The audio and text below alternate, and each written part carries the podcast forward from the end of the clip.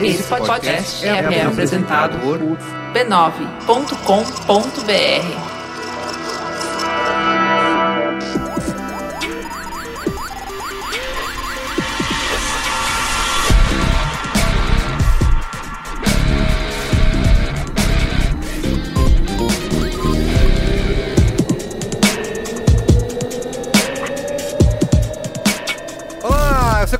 esse é o Braincast número 257. Estou aqui hoje com quem, Fujioka? Olá, jovens! O que, que é? Uma mistura? Boa tarde, internet. Boa tarde, Brasil. Como é no Naruhodo mesmo? Naruhodo é... Naruhodo Ilustríssimo Ouvinte. Ah, é verdade, Lucíssimo 20. Estamos aqui hoje, quem? Com convidadas super Estamos. especiais, né? Verdade. Apresenta aí. Temos a, aqui do meu lado Lara. Lara Tomazini. Lara, o que, que você faz da vida, Lara? Essa é a pergunta mais difícil, né? A resposta careta que eu trabalho com planejamento e estratégia. Aham. E além da Lara, temos Ana Cortar. Ana Cortar. Essa voz que você já ouviu aqui na família B9 de podcasts. Verdade. Algumas vezes. Tem o código aberto com a Ana, que é um sucesso. hit, Um é um hit. hit, é um hit. sucesso absoluto. Quem não ouviu, ouça esse programa até o final e depois. Isso, Escuta, isso. procura o código Não dê aberto. pause. Não dê pause. Escute Não dê a gente pause. até o fim. Depois vai procurar o código aberto da Ana, que é super legal. Fala aí, Ana. Ah, eu sou Ana Cortar, eu trabalho com estudos de comportamento e estratégia. Recentemente, há um ano atrás, eu abri minha empresa, que fez um ano ontem. Aê, festão, hein? Foi festão. Festão, festão, pra comemorar esse um ano aí de uma coisa muito maluca. Qual é o nome Como da eu- empresa, Ana? Hybrid. É, como eu disse ontem, fez um ano a empresa que eu nunca sonhei ter, porque na verdade eu nunca quis ter empresa, é muito louco isso. E quando você se abre para fazer uma coisa que você nunca pensou em, em fazer, acontecem coisas muito interessantes. Muito bem, estamos aqui reunidos. Estamos. Estamos, né? A Estamos. gente vai falar de assédio no mercado de comunicação, né? Um assunto aí que 2017 é o tema do ano, né? Ah, já- aí já não sei. Inclusive a capa da Time, né? Que colocou lá. Ah, é verdade. Né? É, Ah, você tá falando assim, no sentido Geral. amplo. É, no sentido, Isso, no sentido mundo, amplo. né? Isso, foi né? a Person of the Year, né? Exatamente, As Person of the exatamente, Year foram as as, Silence as Breakers. mulheres que quebraram o silêncio Exato. sobre a E a gente tem agora um novo. Pode ter um novo quadro aí, que é o assediador da semana, né? Toda semana tem, um, tem uma nova pessoa. Então, assim, foi um tema que tá em ebulição no mundo e vocês estão trabalhando aí. A gente até falou no B9 antes da pesquisa, durante a pesquisa, depois da pesquisa, sobre essa pesquisa. É, a que gente super agradece, inclusive. Não foi todo mundo que fez isso. Vocês foram super bacanas em ficar contando para as pessoas. Vai lá e responde. Legal. Que é o Hostilidade, Silêncio e Omissão, o retrato do assédio no mercado de comunicação de São Paulo. Isso. Certo? E a gente vai falar sobre isso aqui hoje. Mas antes. Mas antes. Quem Fujioka? Mas antes. Comentários nos comentários, né? Isso. Comentando comentários. Comentando. Comentando nos comentários.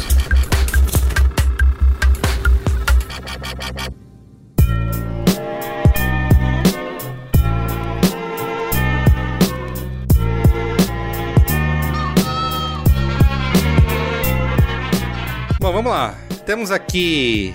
Antes dos comentários ainda, quero antes agradecer do antes? Ah. os nossos patronos, os nossos assinantes. Quem entra lá no apoia.se barra Braincast ou no patreon.com barra Braincast, Uhum. colabora lá com a gente e faz parte da Brincasteria Gourmet, que essa egrégora, né, que mais cresce no Brasil aí, Mais só, cresce, é. só personas de garbo e elegância que estarão na festa, né, na grande festa dos patronos da família B9 de podcasts. Quem tá lá já tá sabendo, vai ser lá no Hostel ou de Casa, Isso. super legal que fica aqui na Vila Madalena em São Paulo. Vai ser um encontro lá, Vai ter comes e bebes. vai ter comes e bebes, acessíveis, é a preços acessíveis, exatamente. Eu vou. Não. a gente pode combinar aí, né? A gente manda o link pra... Dá tempo ainda de ser patrão. Dá tempo de ser patrono, assinar e fazer parte aí e encontrar a gente lá. Isso. Todo mundo vai Tirar estar. foto com o Cris Dias. Isso, exatamente. Fazer grande momento Faustão. Também quero divulgar aqui a família B9 de podcasts. Você a pode. família de podcast que mais cresce no Brasil. Isso também. Você pode acessar b9.com.br barra podcasts. Tem podcasts pra todos os gostos, né? Todos Pra- os gostos. Da nossa família para Todos os família. bons gostos. Incluindo Naruhodo. Incluindo o Naruhodo. Olha Aê. só. Olha só. Aê, Esse é o grande momento. Quem? Fala aí, qual que foi o último Naruhodo, hein? O último Naruhodo foi sobre o cérebro humano e o computador. Olha. Né? Porque é muito comum a gente fazer Analogias. analogias, metáforas, né? comparações entre o cérebro humano e o computador. Né? Ah, que você processou essa informação, ou que você está armazenando isso na sua memória. Então a gente discute sobre o quanto isso é correto, Hum. né? ou não, afirmar. Interessante, né? hein? O quanto o cérebro e o computador têm de fato mecanismos similares. Muito bom. Quais são as diferenças sobre isso. Então faça isso, ó, apresente esse programa, como a gente gosta de chamar, o Naruhodo da sua porta de entrada para as drogas Uhum. mais pesadas, né? Isso. Presente aí o Naruhodo para sua família, para seu tio, para sua titia, para aquele seu amigo que se diz antenado, mas não ouve podcasts, Verdade. né? É. Naruhodo é um grande Tem um smartphone, mas não ouve Não podcasts. ouve. Você pode nem precisa de baixar aplicativo de podcast, você pode usar o Spotify da própria pessoa que É ela deve verdade, ter. é verdade. Porque estamos todos lá no Spotify, toda a família B9 presente. Agora não tem nem a barreira do aplicativo. Não tem. É só você assinar e sempre ouvir os nossos programas toda semana, né? Eu tava fazendo uns cálculos na semana passada Hum. que a família B9 produz aí, em média, 10 horas de conteúdo em áudio toda Hum. semana, Olha só. né? É bastante, hein? Ou se é. É bastante. Nem Mais o- que a Anitta. Total. Nem o Bial faz isso Nem de programa Bial, toda o Bial. semana, né? Nem Bial. Olha só. Então tá bom. E por último, quero divulgar aqui os nossos robozinhos lá no Facebook, Uhum. que você manda uma mensagem pra ele. Por exemplo, tem o m.me barra brainstorm9, você manda uma mensagem pro robozinho e no fim do dia você recebe as atualizações do B9 pra você se manter atualizado, né? Se manter informado, se tem uma reunião no dia seguinte na agência, na E sua você empresa. tem conversa, não é? Isso, Tem você pode. assunto. Tem assuntos. Você Uhum. viu que o que realmente aconteceu de importante no dia. O robozinho vai te avisar todo dia, por volta de 6 horas da tarde, 7 horas da noite, ele te avisa. E também o nosso bot, o nosso robozinho aí dos podcasts, que é o m.me barra B9 Podcasts. Manda uma mensagem pra ele e toda vez que sair um podcast novo, você vai ser avisado no seu Messenger, tá? Pra você não perder nenhum. Mas antes ainda dos comentários. isso, antes. antes. Eu tenho aqui o Momento Faustão. Que eu tenho três nomes aqui. Eu encontrei lá na CCXP, que rolou na semana passada. Comic Con Experience. Isso, Comic Con Experience. A, La- a Le- a Leila falou que ia ser CXP porque é, é muito CC lá dentro. então é uma Talvez. experiência Isso, de você encontrar gente com muito CC lá dentro. pode ser, pode ser um slogan aí. Encontrei lá o Cauê Mendes e o Ricardo Castro, tá? Uau. Super fãs aí da família B9. O Cauê, inclusive, teve um comentário lido aqui, acho que no programa passado. Quando ele me falou, eu, conheço esse nome. Eu já ouvi em algum lugar esse nome. Nome de celebridade, né? Exatamente, Cauê Mendes. Cauê Mendes. Eu tive- ele teve um comentário lido aqui. E o Ricardo Castro também, fã de toda a família B9 de podcast. Uhum. E também hoje de manhã, saindo de uma reunião, encontrei o Patrick Fernandes, Hum, que também é fã de Itatiba. Eu acho que ele, ele é. hum, E também é fã da família, tá? fantástico. Inclusive, saiu uma matéria recentemente, eu não vou lembrar onde, que são as mulheres que frequentam o Comic Con, Ah. com plaquinhas falando das frases de assédio que elas costumam Olha, rolou ouvir. isso. Eu vou ver se eu encontro pra Que legal. compartilhar. Rolou? É, Rolou? não vi Não, também. tive- Você não vi viu isso? Não, Não, vi não isso. vi. Eu tive lá e não vi isso. Teve um Me Too lá. Teve, então assim, são frases, principalmente as mulheres que se fantasiam. Fantasiam. Tem Então, muitas, é. Dos caras checando se elas gostam de anime mesmo. falando que ela tem não tem É corpo pra aquela fantasia. Aham. Se ela é mulher, ela não pode se fantasiar de Eita. homem. E coisas desse tipo. Eu vou ver se eu encontro onde eu vi isso e compartilho com Legal. vocês. Tava Bora fazendo. preparar uma ação pro ano que vem. É, olha aí. Tá vendo? Tava verificando, fazendo perguntas pra não iam caçar carteirinha de nerds. Isso, né? exatamente. Você não, não Os pode. vigilantes, os né? vigilantes. Vigilantes. Os vigilantes da nerdice. Muito bem, então é isso. Finalmente vamos lá. Comentando nos comentários, o último programa, o 256, foi como vender um destino, né? Falamos sobre turismo e como você vende uma cidade, um destino, tanto para turistas como para atrair eventos, né? Então temos aqui o primeiro e-mail. Boa tarde, Braincasters. Com o intuito de alimentar as estatísticas, me chamo Séries, tenho 28 anos, sou professora e moro em Coventry. É assim que fala? Coventry, UK. UK. Reino Unido. Mas sou originalmente da Rússia brasileira, a gloriosa Curitiba.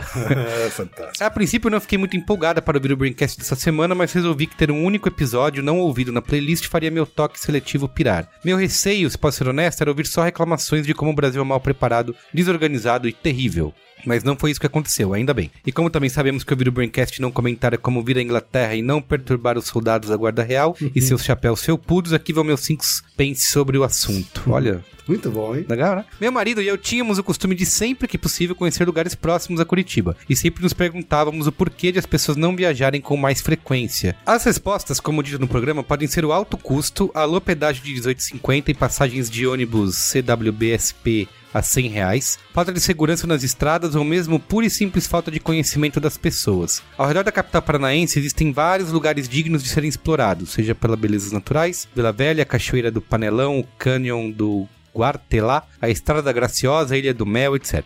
Pela excelente experiência gastronômica intimamente ligada à história do estado, como as tortas, bolachinhas e bons laticínios em Carambeí, Castrolanda ou Arapoti, colônias holandesas, Wurstes e cervejas artesanais em Whitmarsum. Que lugar é esse? Aqui não é no Brasil. Barreado em Morretes ou Lapa, Rota dos Tropeiros, o Ciclo da Erva Mate e o Cerco da Lapa, ou a boa e velha comida italiana em Santa Felicidade. Nem vou falar da própria Curitiba, com sua vida noturna peculiar, quem nunca levou visitas ao bar do alemão e saiu de lá com 12 daqueles copinhos de submarino roubados legalmente, não é mesmo? Terceiro maior destino de negócios do país e pasmem vocês, de acordo com o site de reservas Booking.com, apontada como a oitava cidade mais procurada para o carnaval de 2017. Vai entender três pontinhos. Eu já fui pro carnaval em Curitiba, É? justamente porque eu odeio carnaval. É um, é um ótimo lugar para as pessoas que odeiam carnaval. Ah, entendi, tá tá? Porque O explicado. carnaval simplesmente não existe. Tá explicado aí, Sérgio, por que, que é a oitava cidade mais procurada. Morando na Inglaterra há dois meses e meio, mesmo estando um frio de rachar, meu marido e eu já conhecemos mais e fomos mais longe do que no Brasil.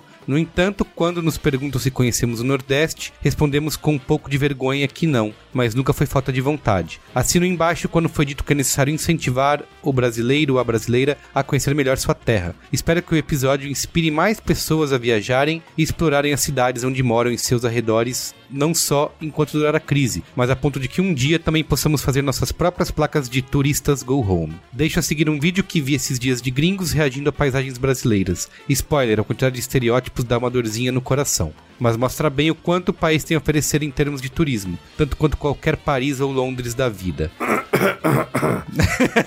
Ela botou aí o link do YouTube, tá? Não tem um link humano, mas depois a gente bota em algum lugar. Parabéns por 15 anos e algumas semanas de trabalho fantástico. Faço votos de que o sucesso do B9 só aumente. Um grande abraço, Séries Bronkhorst. Wrong horse. Tá bom? É isso, né? Legal, ela já deu um guia aqui de viagem Pois pra é. Curitiba, né? Pro Paraná. Quem quiser ir pro Paraná pode seguir as dicas aí da nossa ouvinte séries. Eu recomendo pro ouvinte que odeia carnaval, Vá pra Curitiba. vá pra Curitiba. Legal. Tá bom, vai lá, quem? Lê o próximo. O próximo é Meus caríssimos Braincasters. Meu nome é Germano Vale, sou ouvinte e patrono do Braincast, advogado em Fortaleza, Ceará, 37 anos. No último episódio do Braincast, Como Vender um Destino, falou-se que seriam feitas cobranças do ECAD por conta da disponibilização de rádio-relógios nos quartos. Na verdade, para ser um pouco mais preciso no tema, a legislação brasileira considera os hotéis como locais de frequência coletiva, de forma que a execução de obras audiovisuais em suas dependências é considerada como execução pública. Com isso, enquadram-se os quartos de hotéis no tipo legal para fins de recolhimento de direitos autorais pela utilização de composições artísticas, o que ocorre mediante a disponibilidade de rádio e televisão em quartos, o que é considerado como fator gerador de arrecadação de direitos autorais. Dessa forma, não só por conta dos rádios, mas também por conta de televisão, é devida a contribuição sob ECAD por quarto de hotel. O tema é reiteradamente discutido nos tribunais brasileiros. Ah, que chato.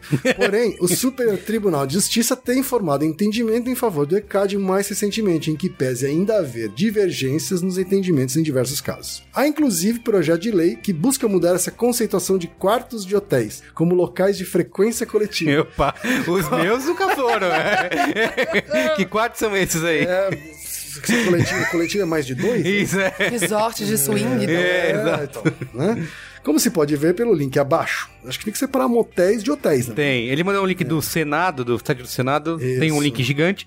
Mas se você pesquisar aí por pagamento ao ECAD direito autoral por hotéis e igrejas, você vai achar. Vai achar. Mas ele, o hotel precisa pagar o ECAD por ter simplesmente rádio Isso, no quarto? E exato. televisão, é. É. E televisão. Porque Foi são essa- locais que vão Ele entende como se fosse um frequência telão. coletiva. Isso, telão frequência. num Frequência coletiva. Mas um bar, por exemplo, em São Paulo é cheio de bares com Eles pagam. televisões. Tem que paga, pagar. Em tese, paga. Tem, é. Em tese, Se baixar a fiscalização lá, tem que. Tem que pagar. A fiscalização vai lá e determina quanto é a mensalidade dele pelo tamanho do local, número de TVs, Frequência de etc, pessoas. frequência de pessoas. Né? Geralmente é pelo tamanho que eles, eles estimam. É isso, espero ter contribuído com esse esclarecimento, agradeço pela excelente qualidade do podcast e aproveito para desejar a todos boas festas Olha. e um excelente ano de 2018. Muito bem. Boas festas também pro nosso amigo Germano. E é bom avisar que esse é o penúltimo Braincast, aliás. Semana que vem tem um season finale. Ah, tem a season finale? Tem, lógico, né? a Ah, gente precisa de férias, né? Fantástico. Vai ter uma season finale. Vai ter, vai ter, ainda Ah, vai tá. ter. É, mas é isso. Retrospectiva? É, Topzera, Topzera 2017. Topzera. O Germano levantou que a gente discutiu isso, né? Essa questão da cobrança. E a gente falou que realmente não faz sentido, mas É. pelo que se vê, o ECAD tá ganhando aí nessa. Eles tentam ganhar em todos os lugares, né? Nessa disputa. Que conseguem. é. Enfim. Pauta! Pauta! Pauta!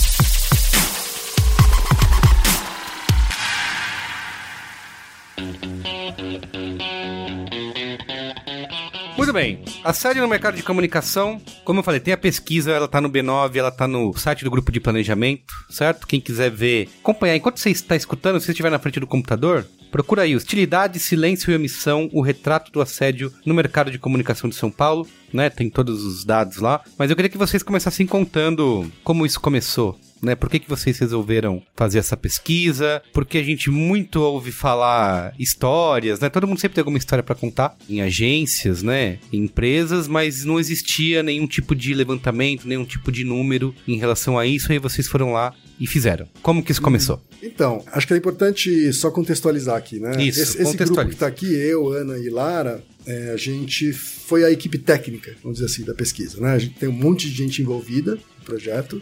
É uma realização do grupo de planejamento em conjunto com o Instituto Qualibest, que é um instituto de pesquisa, e uma série de pessoas e empresas envolvidas para viabilizar isso. A gente tem motivações que vêm dos lugares mais variados, né? Nesse assunto aí que está relacionado com assédio. A gente começou a pensar nesse assunto um pouco separadamente, cada um de nós pelas suas motivações, de estar observando. Quer dizer, nós somos gestores aí, se você pensar nas quatro pessoas que estão mais diretamente envolvidas nesse projeto, as cinco, né, na verdade, o mais do grupo de planejamento, que é a Renata, que é presidente do grupo de planejamento, o Ulisses Zamboni, o Ken, que é presidente do conselho, eu que sou conselheira e o Ulisses Zamboni, que é conselheiro também. Nós todos somos gestores, alguns de nós ainda na- nas suas cadeiras nas multinacionais de publicidade. Nós somos gestores durante muitos anos, portanto, nós vimos muito de perto muita coisa acontecer em diferentes momentos. A gente gostaria de ter, eu acredito,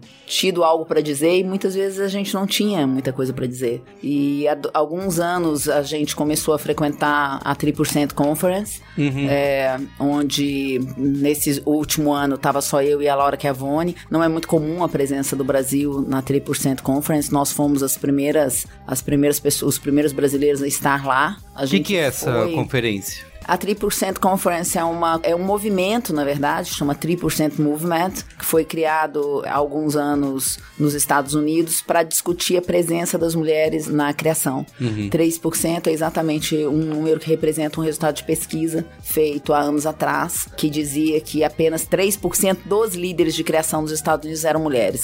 Hoje o número é 29%. Hoje o número tá, é, é, é, Sério? foi um crescimento absurdo. A 3% foi além da sua criação original. Ela nasceu para discutir inicialmente, ela nasceu com a motivação de discutir esse número, ou seja, porque tem duas maneiras de você falar sobre a questão da mulher. Um é você falar da presença quantitativa da mulher, outra é você falar da presença da mulher nos lugares de voz, que são duas coisas diferentes. Você pode ter uma empresa ou uma agência de publicidade que tenha 60% das pessoas que trabalham aqui são mulheres, todas são minoria de voz. Então Sim. não adianta nada, são dois assuntos Estão todas diferentes. no RH e São no- todas, exato. Todas são minoria de voz. Então, na verdade, a 3% nasceu para discutir a maioria, não só a presença das mulheres na criação, mas a maioria de voz, ou seja, a presença da mulher, das mulheres na liderança da criação. E teve um resultado muito, muito efetivo. E a 3% hoje, de uns anos para cá, ela não só discute esse assunto, ela discute diversidade de uma maneira geral. Ela discute a questão do gênero, ela, de- dos diferentes gêneros, ela discute a questão é, da raça, ela discute questões mais variadas. Inclusive, esse ano lá estava a discussão das diferenças de origem. Como, por exemplo, pessoas de países diferentes presença das pessoas de países diferentes, foi inclusive a fala da Laura Chiavone com o PJ Pereira. Hum. Muito bem. Nessas idas em busca de referências de países que estão fazendo alguma coisa a respeito da discussão ou do assédio ou da discussão da mulher, naquele momento específico a discussão da mulher, a gente voltou de lá e estava num evento do grupo de planejamento no ano passado, onde o Ken Fujioka naquele momento era presidente do grupo de planejamento. O Ken estava na sala, ele abriu um espaço na agenda da conferência aquele ano para a gente falar. A gente tinha acabado de chegar da Tri%. Ele abriu um espaço para a gente falar e estava na sala com a gente. Devia ter umas cento e poucas pessoas, né, Ken? Uhum umas cento e poucas pessoas, e nesse momento, uma das pessoas que estava presente, eu acho que tudo bem, né? Eu já até comentei isso em artigos, né? A Renata, a Renata Lodge, que hoje está no Spotify, que já foi do meu time, inclusive, durante um tempo, a Renata se levantou e falou, a gente com uma voz super conciliadora, né? eu brinco muito que eu fui bélica a vida inteira para virar conciliadora nessa altura desse momento da vida, mas é porque eu acho que tem muita hostilidade lá fora, então uhum. eu acho que faz sentido a gente tentar, tentar pelo menos achar caminhos de um diálogo transformador e mais efetivo. Mas estávamos lá naquela conversa mais de abraçar a discussão da educação dos homens da, e tal, e a, a Renata levanta a mão e falou: opa, Educação não, peraí, porque a gente tem um ponto aqui para resolver, Caramba. que é a questão do assédio sexual. Que é crime. Porque Sim. assédio sexual é crime. Da cadeia. Então, ela virou e falou: Eu não quero resolver o assédio sexual com a educação. Eita. Eu quero resolver. eu quero resolver o assédio sexual na polícia. É, é meio... você, você resolve o assédio. Sensacional. Você, você pode você pode contribuir pro problema do assédio sexual com a educação. Agora, quem já foi assediado sexualmente... Sim, sim, lógico. É. Que é a punição. Isso. É, eu acho que tem um ponto importante que é muitas vezes esperar da vítima um, uma calma e um comportamento é. que o agressor, que o assediador é. não teve, né? Exato. Então a gente fala assim, ah, mas não é assim que lida a vítima. É. Vítima, faça desse jeito, vítima. sim. É, isso e... às vezes é muito difícil das pessoas entenderem, né? Porque nesse momento, para mim, por exemplo, eu fiquei bem... Ela, ela falou diretamente com a gente e ela nos pediu uma providência. Quer dizer, tava sentada ali eu, a Laura Chiavone, a Carla Alzamora, a Gabi Terra, o Ken Fujioka, e com exceção da Gabi naquele momento, as outras pessoas todas eram líderes de agências. Uhum. E ela nos colocou o dedo na cara, digamos assim, né, Ken? Falou assim, a gente quer uma providência, vocês têm que fazer alguma coisa.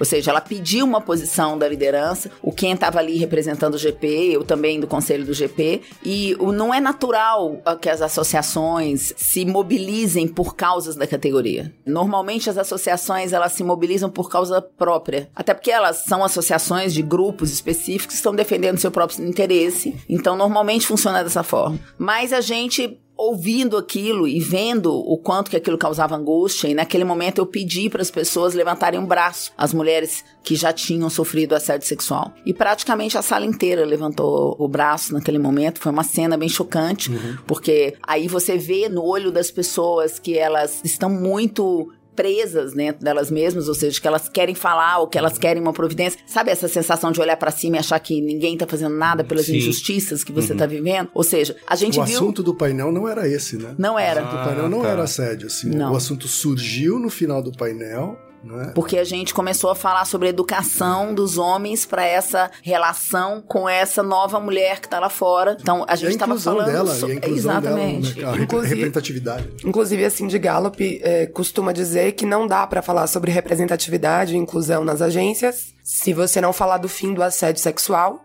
e da criação de um ambiente em que essa mulher possa atuar verdadeiramente sem ser coibida, constrangida. É de diversas Exato, formas. Sem se sentir diminuída, né? Uhum. E aí, veja, naquele momento eu acho que aquilo mexeu muito com a gente, porque, de fato, quando você olha para as discussões mais importantes, para as pautas mais importantes que estão colocadas no mundo hoje, muitas vezes as discussões acontecem a partir da vítima ou das pessoas que apoiam grupos que de alguma forma apoiam as vítimas, como as organizações não governamentais, por exemplo. Dificilmente você vê pautas importantes serem colocadas de cima para baixo, ou seja, pautas que são pautas que são relevantes e transformadoras, serem assumidas pelo sistema. Uhum. Que, na verdade, é algo que deveria acontecer. Porque a gente está vivendo um dos momentos de maior nível de desconfiança e medo que a gente já viveu na história. Tá aí a pesquisa da Edelman, divulgada em janeiro, para mostrar que isso é verdade. A gente está vivendo a maior crise de confiança já acontecida desde que a pesquisa é feita nos últimos 10 anos, e isso no mundo inteiro, incluindo o Brasil. E isso acontece porque você tem pessoas olhando para cima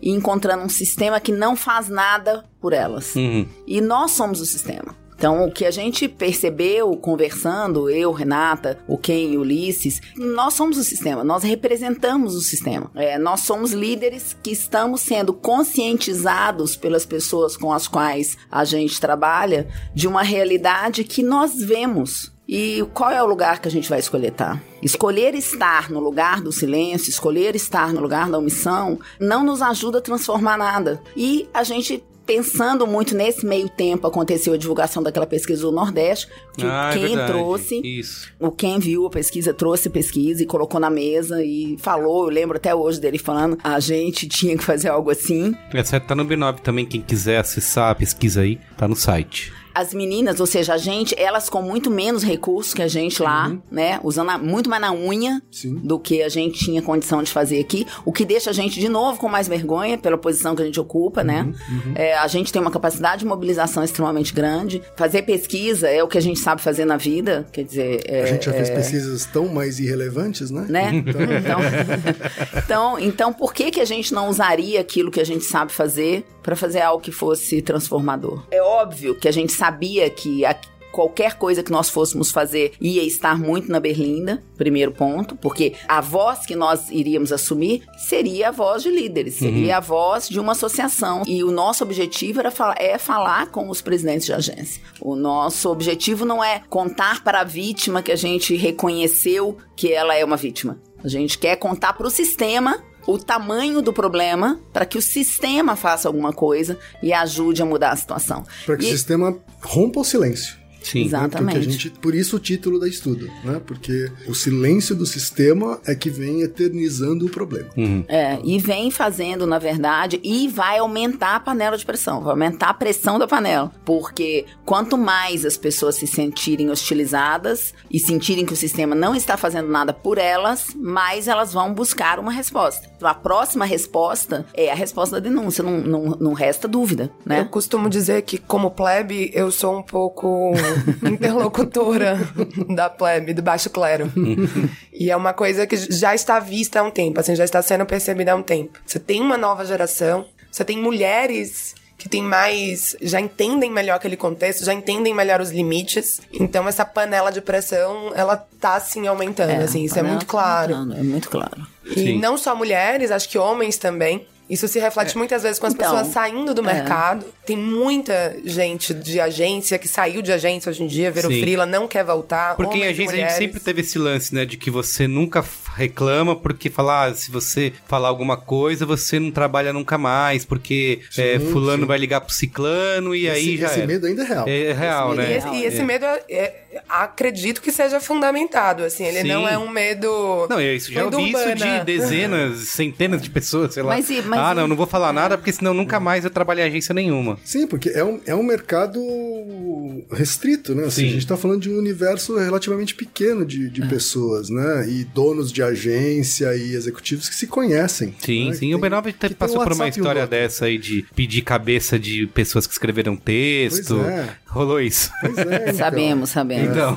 sabemos. então, cara, a gente é, tá mas... falando de um ecossistema cruel, assim, né? Então a gente precisa é. Mas a gente não quis baixar o nível da discussão também. Tá. Eu acho que fazer uma pesquisa é. séria, tecnicamente apurada, assim, foi uma resposta de alto nível, vamos uhum. dizer assim, frente ao problema. Eu acho que a hipótese da pesquisa estava dada e independia dela ter sido feita. Assim, uhum. a grande maioria das pessoas que já trabalhou dentro desse mercado sabe que existe assédio. Uhum. A hipótese estava construída, assim, podia só se escrever artigos sobre isso. Uhum. Então a pesquisa ela teve muito cuidado técnico para que essa conversa não fosse uma conversa só baseada em experiências pessoais, em anedotas, em casos, em causos, em sensibilidades, uhum. mas que refletisse de verdade um mapa, um contexto do que está acontecendo a gente não aponta onde está acontecendo, mas é, os números são tão altos. É. é. mas os números são tão altos que mostram Sim. que em quase todos os lugares. É, eu queria assim. falar assim, a pesquisa são assim, considera dois assédios, né? Que é o sexual e o moral, né?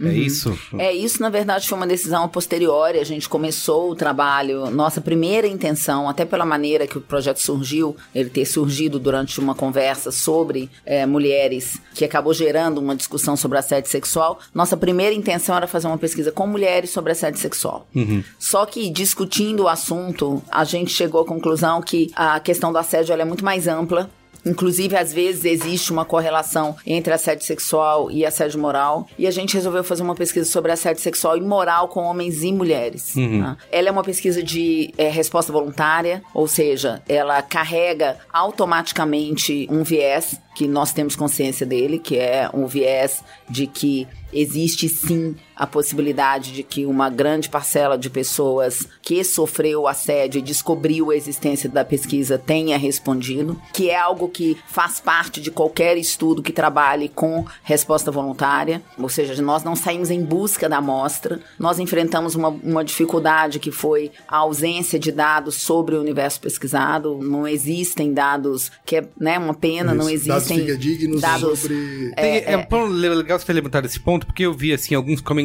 sobre o método, né, de, da, da pesquisa, desse viés, e tem, acho que tem até no- na pesquisa completa, tem um texto do Altair, né? Isso. Sim. Também teve no Braincast Tem uma aqui página explicando É, porque ele diz é. por, por que que não é um problema, né? A gente É. tem como eh, resumir por que que não é um problema? Tem uma questão que, primeiro que você é normal você vai ter que fazer escolhas sobre metodologias, assim, é uma coisa básica de qualquer pesquisa que você está fazendo. E fazer online foi a maneira de viabilizar a pesquisa. Isso traz, como a gente tinha falado, o viés. Então, quem tem mais interesse pelo assunto Vai responde. responder, sim. Mas sabendo disso, foram feitas algumas coisas para tentar compensar. Primeiro que a Qualibest teve muito cuidado em acionar mailings e agências e tentar fazer com que o maior número de pessoas respondesse. Então não era só de- largar nas nossas páginas do Facebook a pesquisa, mas de ir atrás de respondentes. De mais representatividade, né? É, nós fizemos uma. Nós tivemos muito cuidado na distribuição do link. Praticamente todas as agências receberam uma ligação da Qualibest nas suas áreas de RH, é, pedindo a distribuição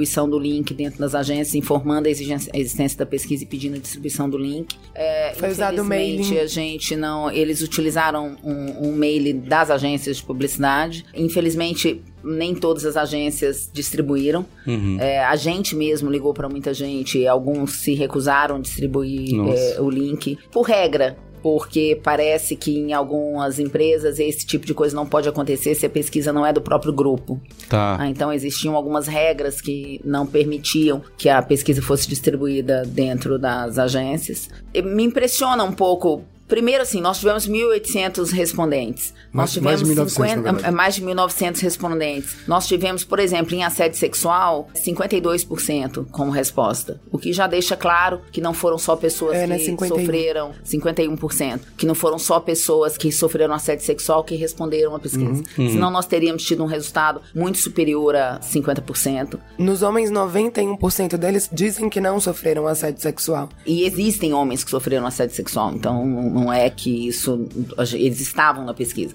Por outro lado, teve uma decisão que nós tomamos que nós sabíamos que ela ia aumentar o percentual de resposta, não de presença de pessoas, mas de resposta das pessoas à questão do assédio moral, que foi nós termos decidido usar a lei. Nós decidimos que nós íamos estimular todo o questionário a partir do conhecimento tanto da lei sobre assédio moral quanto da lei de assédio sexual. Muito bom você ter levantado isso, que era justamente que eu queria perguntar. Qual que são a- a- as definições aí que foram usadas é, para tanto para assédio sexual e para moral? Para pesquisa, a gente fez uma leitura menos jurídica, vamos Sim, dizer assim. sim, sim. Né? Versão humana, né? É, Versão mas a, a amigável. lei, a lei, o assédio moral, ele é definido pela lei trabalhista, Tá. tá? É a lei número 13.288/02, artigo 1 parágrafo único. E ele diz, que, ele diz que todo tipo de ação, gesto ou palavra que atinja pela repetição, é importante essa Pela expressão, repetição. pela repetição, tá? ela é uma premissa do assédio moral. A autoestima e a segurança de um indivíduo, fazendo-o duvidar de si e de sua competência, implicando em dano ao ambiente de trabalho, a evolução da carreira profissional ou a estabilidade do vínculo empregatício do funcionário. Tais como marcar tarefas com prazos impossíveis, passar alguém de uma área de responsabilidade para funções triviais, tomar crédito de ideia dos outros, ignorar ou excluir um funcionário só se dirigindo a ele através de terceiros, sonegar informações de forma insistente, espalhar rumores maliciosos, criticar com persistência, subestimar esforços. Né? Esses são alguns exemplos.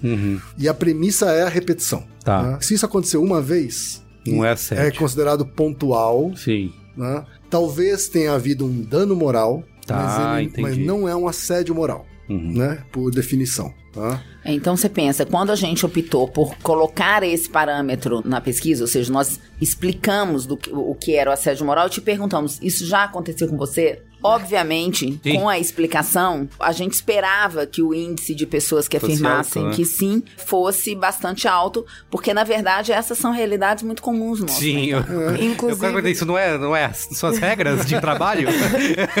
Inclusive, nos relatos, é, uma parte da pesquisa pedia para as pessoas relatarem esse assédio. Algumas se dispuseram Algumas a se isso. dispuseram a isso e muitas pessoas comentavam que, assim, não sabia que marcar tarefas com prazos Ai. impossíveis era assédio moral. Opa, tenho histórias. sim, sim. É, porque o que acontece muito é que, é como quem falou, o que caracteriza o assédio moral é a reincidência, ou seja, isso acontecer com frequência. Então você imagine que você está trabalhando um fim de semana, outro fim de semana, ou, ou, ou ficar até mais tarde. Ou E aí você já não sabe mais se vai ter Você- fim de semana? Você Isso. perde a referência a partir do momento que você que isso interfere na sua vida a ponto de fazer com que você perca a referência da sua vida pessoal ou a ponto de fazer com que você, por exemplo, tenha medo. Ah, eu tenho medo de marcar férias. Eu tenho medo de, Sim, sim. de prometer pro meu filho que eu vou no jogo de futebol no sábado. Porque não sei o Eu- que, que se vai dar, né? Isso, isso não faz nenhum sentido, né? Quando isso vira algo que é normalizado a ponto de parecer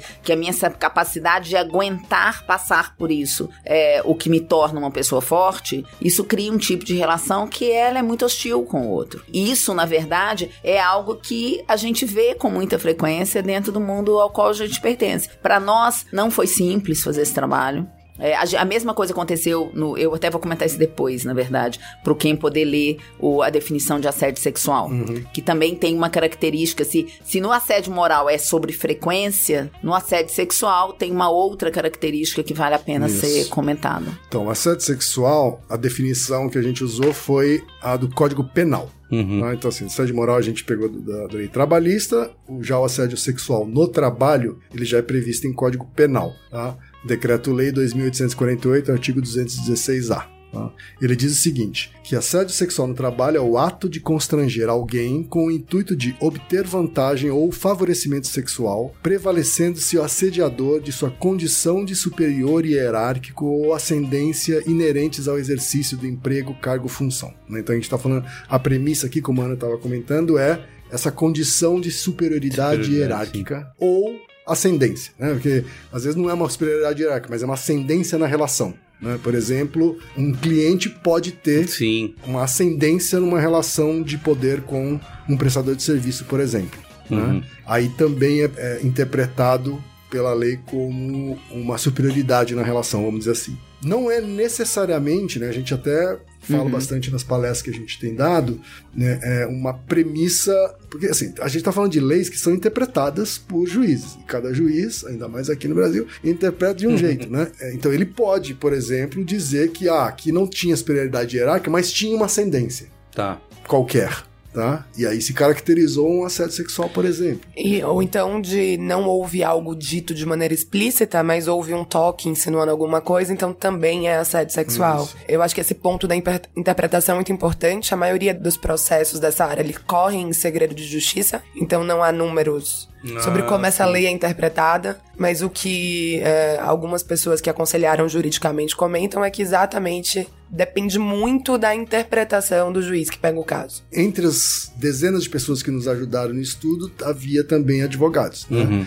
Que nos ajudaram a entender, entender a, que a a gente compreender a vida real, assim. Sabe, que tipo de coisa é causa, que tipo de coisa não é, tem chance, não tem, né? É, essa, essa informação de que corre em segredo de justiça, quando, quando, quando um caso de assédio vai para a justiça, né, comum ou do trabalho, ela corre em segredo de justiça. Então, isso significa que a gente tem muito pouca informação oficial sobre como se deu aquela causa, como ela foi Ah, defendida, entendi. quais foram os argumentos, né? Porque não é se só uma- nomes, assim. se você das quiser ir lá é como tudo. cidadão no fórum pesquisar casos de assédio sexual, eles estão em segredo de justiça. Entendi. Você não pode consultar. Eu acho importante também ressaltar que apenas 3% das pessoas que responderam à pesquisa dizem conhecer bem ou as leis de assédio moral ou as leis de assédio sexual. Então, o próprio desconhecimento que nós passamos a fazer, precisamos de aconselhamento jurídico em vários momentos. A pesquisa tentou informar bem as pessoas que responderam para elas responderem de maneira um pouco mais embasada, mas o que fica claro é que as pessoas desconhecem, assim, as pessoas É. não fazem a menor ideia se o que elas estão passando é um assédio moral ou sexual. Sim, sim. É, foi por isso, inclusive, a gente tomou a decisão de usar as leis exatamente por isso, porque a gente queria ter certeza que a gente sabia que resposta era que as pessoas estavam dando. Então, sobre o que elas estavam falando quando elas nos diziam se sofreram ou não assédio sexual ou assédio moral. Ficou muito claro que, até pelas respostas, porque nós analisamos juntos com os advogados alguns dos depoimentos para saber se aquele depoimento que a pessoa estava dando como sendo assédio sexual era assédio sexual. E nós vimos que muitos dos depoimentos que foram dados como assédio sexual e como assédio moral, o assédio moral é um pouco mais difícil porque não dá para você identificar a frequência pelo depoimento, mas A não alguns ser que ela assédios explicitasse. é, a não ser que ela explicitasse. Então, alguns assédios, por exemplo, não seriam assédios, seriam danos morais, Tá. que é outra lei. Então, na verdade, você estaria discutindo isso em outra seara, mas não importa, de um jeito ou de outro, se alguém te ofende. Porque tem uma coisa que é importante sobre a relação do trabalho, porque eu acho que muitas vezes isso é um ponto, é um ponto que a gente discutiu muito e às vezes isso fica confuso para as pessoas. Eu tenho repetido isso em muitos lugares que eu vou conversar, que é a respeito do papel das corporações. Todos nós temos filhos, quer dizer, eu, eu particularmente não, mas nem vocês dois, só o Merigo, mas aqui na mesa, mas, é, é, mas todos nós, uma hora ou outra, temos filhos, né? Adotivos, filhos, próprios, ou somos filhos, mas quando a gente tem filhos, a gente se preocupa muito com o lugar onde os nossos filhos estudam Uhum. né? Você quer saber qual é a escola, mesmo quando as pessoas não têm muito dinheiro. Tanto que tem vários pais que vão pintar as escolas, limpar as escolas, supervisionar professores de uma forma voluntária, porque existe uma preocupação muito grande com a qualidade do ensino dos filhos, Sim. com aquilo que forma a educação e que forma caráter. Muito bem. Na idade adulta, as pessoas passam no mínimo oito horas por dia no ambiente de trabalho. No mínimo. No mínimo, isso. Quando criança, você passa no máximo oito na escola. Você passa no mínimo oito é, dentro do ambiente de trabalho. E você não é educado, ou não foi, durante um- um- muitas gerações, educado a pensar sobre o lugar onde você vai trabalhar. Considerando questões relacionadas à forma que você é tratado. A forma que você é tratado ela é basicamente algo que você tem que aceitar, não importa como ele venha né? Porque a relação com o trabalho ela é uma relação que é estabelecida de uma forma extremamente paternalista e muitas vezes numa num, que coloca o funcionário numa posição de subserviência muito grande, que é uma herança de outros tempos. Uhum. né? Então, o que que acontece a partir dos 18 anos de idade, 16 anos de idade para alguns, você passa muito mais tempo no ambiente de trabalho do que em qualquer outro lugar. E quando você volta para casa, você reproduz um tipo de comportamento. O ambiente de trabalho na idade adulta é o lugar onde você descobre quem você é do ponto de vista dos seus valores e das suas crenças e começa a se ver através da visão do outro de uma forma extremamente prática. Isso quer dizer que no final do dia, todos os dias, pais, mães e filhos voltam para casa depois de terem sido assediados moral ou sexualmente. Nós vimos de uma forma extremamente triste nessa pesquisa pessoas que passaram a tomar remédio, aumentaram o consumo de bebida alcoólica, É, eu ia perguntar isso, que vocês colocaram uma, um- uma das partes da pesquisa, isso, os seis sintomas, né? Que são esses aí, né? São os São seis principais. seis né? principais sintomas de. síndrome do pânico, síndrome de ansiedade, depressão, síndrome de inutilidade. Ele tem uma pequena variação para homens É, e de- mulheres. É. Mas em linhas gerais são esses. Na verdade, são em comum, né? São, são basicamente esses que, que elas estão falando. É meio que são os sintomas comuns, ou as doenças comuns. Mulheres têm mais crises de choro também. Homens. ah, Homens têm mais falta de libido e, aumento de consumo. e consumo de álcool. É, consumo de álcool. Então veja, isso não é só sobre o trabalho. As Não. pessoas voltam para casa, voltam para famílias. Então, Doentes. Isso, isso- doentes. Isso tem uma isso afeta as corporações contribuem para elas formam a sociedade. E a gente vê muita discussão com líderes da indústria publicitária, né? é, reclamando da falta de atratividade que o mercado tem hoje. É. né? E, e sem dúvida, essa é uma delas. né? É- é- Esse é um dos motivos, assim, né? Porque quando a gente está falando sobre assédio, parece que a gente está falando de uma coisa muito específica. Mas quando a Ana coloca essa análise na mesa, a gente está falando de uma coisa muito ampla. Uhum. né? O assédio é só um pedaço, um olhar em cima de uma doença muito maior que isso. Assim, né? Que tá falando sobre um ambiente hostil. E a gente que tá falando sobre. quase sempre se orgulhou disso, né? Isso. Então, assim, um ambiente hostil, tá falando de overworking. Isso. A gente tá falando de se orgulhar de trabalhar igual um camelo. Sim, sim, sim. Né? Quer dizer. Uma síndrome de Estocolmo. É quase isso, quase uma síndrome de Estocolmo. A gente romantizou queria- isso, né? é, eu, eu não queria deixar de falar o dado de que entre as pessoas que sofreram assédio moral e que disseram ter tido algum sintoma de saúde, 10% disseram ter tido pensamentos suicidas. E 8 pessoas das 1.400 da amostra de São Paulo disseram que efetivamente tentaram suicídio. O dado fala por si só. Sim. É, tem um dado geral que eu queria colocar aqui, que a gente acabou não falando nada, que acho que o maior deles, né, que é 90% das mulheres e 76% dos homens afirmaram já ter sofrido assédio moral ou sexual no trabalho, certo? isso. É, diretores surgem como os que mais afirmam ter sido assediados, 83%, ao mesmo tempo que são citados como assediadores por 63% da amostra, né? É, Aí a gente tem duas leituras importantes, né? A primeira é uma comparação com um número que foi gerado a partir de uma metodologia similar, né? ou seja, resposta espontânea. Online. Resposta espontânea online, que é a pesquisa da vagas.com, que aponta o número em torno de 52%. Então, assim, o o número que, que na publicidade é 90 para mulheres e 76 para homens, na vagas.com, que é Tudo. trabalhador médio brasileiro, 52 Tá. Entre homens e mulheres. tá? Então, quer dizer, é, a gente está falando de uma diferença substancial aqui. Lógico. O segundo dado que você deu sobre os diretores tem a ver com. Vou pedir, até pedir, para Ana falar um pouco né, que é sobre esse ciclo. A gente tinha uma hipótese que acabou sendo confirmada, que é quando você tem uma situação se repetindo por um, um tempo muito longo, a ponto dela se normalizar, ou seja, você para de perceber aquilo como um problema, né? Aquilo acontece com uma frequência tão grande que você para de ver o problema que está relacionado com aquilo. A gente tinha a hipótese de que isso vinha acontecendo no nosso mercado, ou seja, todo mundo tem conhecimento a Sim. respeito da, do- da existência do assédio há muito tempo, seja o assédio moral, seja sexual. Inclusive porque o nosso mercado não é uma ilha. A gente faz parte de um sistema de trabalho que está doente. Não é exatamente só na publicidade. O número de vagas.com também é um número péssimo. né? Isso não acontece somente no nosso mercado. E o assédio sexual também não. A história do assédio sexual ela vem de muitos e muitos tempos, né? Para trás. E o que a gente tinha muito como hipótese é que isso havia se normalizado e que isso se repetia em diferentes escalões e faixas etárias. Quando a gente olha para os resultados que a gente encontra e você vê os diretores, que são pessoas que têm hoje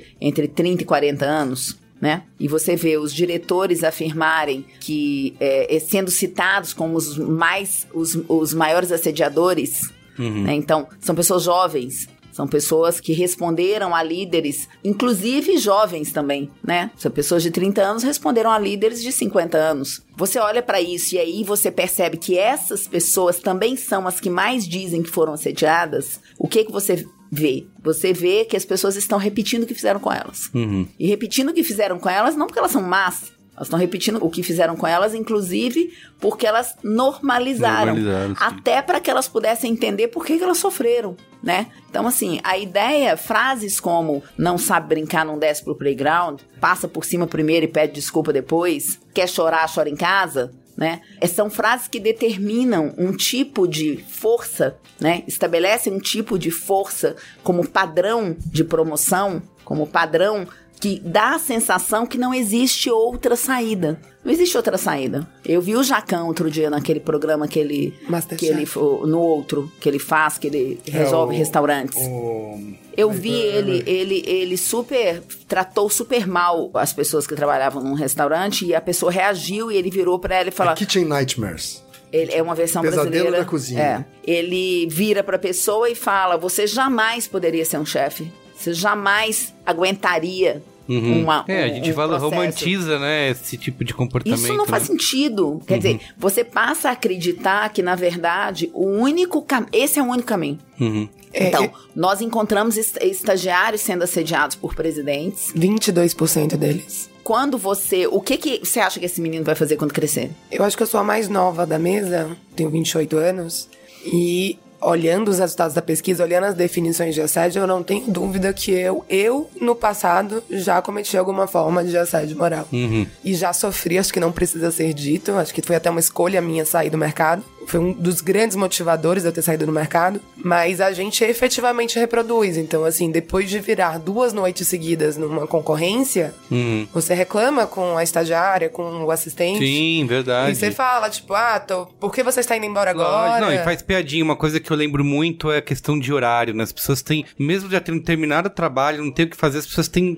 medo vergonha de ir embora no horário. Então fica não todo pode mundo. ir embora antes dos chefes. Isso, exato. Ninguém levanta da mesa enquanto o chefe não foi embora. Então, é uma situação que se cria aqui, isso durante anos, né? E, e aí, a gente sempre transforma, tem essas anedotas, e aí você sempre transforma, sei lá, quem um amigo que foi trabalhar fora, dizer que um dia, não sei quem, eh, ele foi, acho que trabalhar em Nova York e tal, e aí ficou, não, era Londres, ficou além do horário no trabalho, e aí no dia seguinte o chefe dele foi questionar, por que, que você ficou aqui até 8 horas da noite se, se o horário é chance, 5? Sim. Eu falei, ah, não, é porque eu tava. Não, mas então tá alguma coisa tá errada. Você teve que ir embora às 8, a gente tá fazendo alguma coisa errada. Tem agências em que o- o- se ele não justificar antes de ficar até mais tarde, o computador dele é desligado. Desliga. O computador Não, não, é- liga mais, a luz apaga, a luz apaga, entendeu? Então, eu, acho assim, primeiro, a pesquisa ela, ela prova isso, ela prova que existe um círculo de aprendizado. Ela prova dessa forma, ela prova primeiro mostrando que não existe barreira para fazer com que o assédio que vem lá de cima, né, o acesso dos autogestores cheguem até o início da carreira. Então, não existe barreira, cê- 22% desses meninos muitas vezes no primeiro emprego na publicidade sendo assediados por presidentes de empresa, assediados moralmente por presidentes de empresa, é um número impressionante de absurdo, ou seja, ninguém protege eles, não existe proteção no caminho.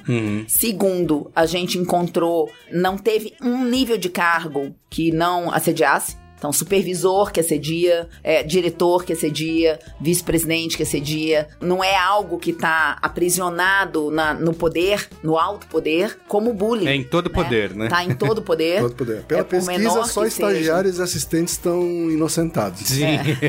Ninguém foi assediado por E não foi estagiário. zero, tá? Eu queria deixar registrado Ah, que não tá. foi zero. Até porque nós consideramos assistentes estagiários internos. Ah, então, às vezes, tá. uma assistente é, está acima de um estagiário, por exemplo. Sim. Então, isso pode ter acontecido. Verdade. É, então, na verdade, isso você tem que mexer na cultura inteira, porque e a gente sabe que é possível, porque a maioria de nós foi gestor em, em- liderou multina- multinacionais e já teve que ir trabalhar fora. Ou trabalhou por um tempo, ou enfim, ou tem amigos que trabalham fora, e a gente sabe que funciona em outros lugares com os mesmos clientes, muitas vezes, em alguns casos, com as pessoas parando de trabalhar às 6, 7 horas da noite e começando às 8, 9 horas da manhã. É, agora é importante, inclusive, já que a Ana tocou na questão dos clientes, né, e outras empresas, é importante não deixarmos de falar aqui que esse ciclo, ele não é uma bolha das agências, né? Assim, esse ciclo muitas vezes começa no cliente. Uhum. Ah, quer dizer, o cliente, por ascendência, por aquela ascendência que a gente falou, impõe prazos impossíveis para a agência. Esses prazos impossíveis são rolloutados dentro da agência, assim, né? E, e viram o tal da sede moral, né? Mas ele muitas vezes começa no cliente, né? Tanto que a gente está sendo convidado por alguns clientes também para apresentar a pesquisa, porque eles querem entender qual é a contribuição que eles podem dar para dar fim a esse ciclo. Né? Porque muitas vezes é, isso começa lá e não termina nas agências. Sim. Isso é repassado para produtoras, por exemplo. Sim. Né? Então, assim, produtoras acabam apanhando de- de, trabalhar igual maluco, com é, às vezes de graça. Sim, muito, né? é. é. Pra atender prazos malucos, budgets malucos que começaram lá no cliente, sabe assim, é uma coisa grande, sabe assim, é- por isso a gente não quer que a discussão se encerre na questão da sede. Na questão da sede, ele é só, ele dá um unlock, assim, ele, ele, destrava uma série de outras discussões maiores, assim, né, que é sobre o ecossistema inteiro. assim. Então, essa doença, ela não tá só na, na questão da sede em si, mas ela já virou um câncer né, que está atingindo várias partes do corpo, assim, sabe? Então, o que a gente gostaria é que a- as agências passassem a priorizar essa questão, né? Priorizar essa questão, porque tem a ver com dignidade humana, tem a ver com boa gestão e tem a ver, em última instância, com lucro. Sim, lógico. lógico. Eu lembro que a gente gravou aqui quando a gente fez um, não sei qual braincast, talvez o Profissão Planejamento. A gente tava discutindo sobre as agências terem perdido esse mojo, né? Acho que foi até o termo que você usou.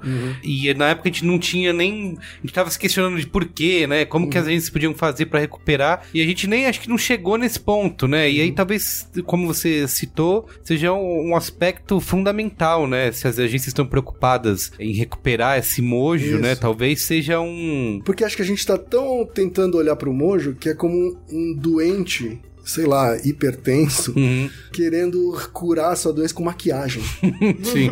Entendeu? Sim, sim. Quando a doença é mais profunda. Lógico. assim, e ele precisa olhar pra si mesmo. Né? Porque acho que parte das soluções também estão dentro de si mesmo. assim, Uhum. né? É, ag- agora tem um, um ponto que eu acho que eu acho que na verdade dois até que eu queria falar que um é a respeito do encontro mais cru com essa informação, porque tudo bem, sempre soubemos, sempre vimos, sempre Sim. esteve, sempre esteve aí, mas uma, uma coisa é uma hora você tá lá na sua frente com mil relatos, não importa que se a pessoa ao relatar, se a gente viu que ela relatou um assédio sexual e que na verdade o assédio não era um assédio sexual, era um, um- era um dano moral, por exemplo. Não importa. Eram pessoas que estavam ali relatando dores. Sim. E na leitura desses relatos fica muito claro que, em alguns casos, dores profundas. Dores a ponto das pessoas, por exemplo, demonstrarem um, um desejo claro de vingança. Uma dor que foi grande o suficiente para fazer com que você não se esquecesse e para fazer com que você queira se vingar. Não importa se aconteceu ou- não exatamente como é relatado.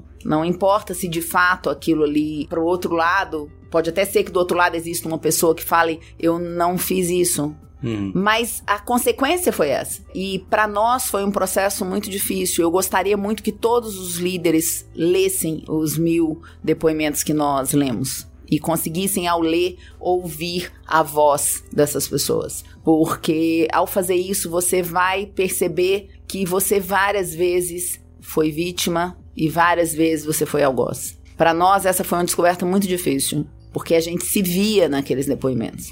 Alguns deles eram claramente sobre nós. Uhum. E isso não é algo exatamente fácil de descobrir. Porque encarar, né? é, não é algo exato. Foi inclusive por isso que nós resolvemos abrir a pesquisa dizendo nós já fomos assediadores morais. Para que a gente possa falar do nosso lugar de voz, que é um lugar de voz de pessoas que cresceram acreditando que esse era o caminho no mundo do trabalho. O caminho de você dar subserviência, o caminho de você dar mais pro trabalho do que você é capaz de dar para você mesmo ou para sua família. Sim, a gente usa um monte de eufemismo, né? Pra falar, ah, vestir a camisa, sangue nos olhos, né? Temos Isso, muito. você vê isso até em vagas, naquele perfil lá, o Vagas Arrombadas. Aham. Tem um monte lá. Sim. Quero gente com sangue nos olhos, não sei o quê, né? E, e, a gente- e- e como eu falei, a gente romantizou isso e continua passando pra frente como um... Ah, quem consegue isso tem um mérito, né? É por isso que a gente queria muito convidar as lideranças de uma maneira geral, porque assim, muitas vezes as pessoas não querem falar sobre esse assunto porque elas acreditam que tem todo mundo tem um telhado de vidro. Não é, a hora não é essa.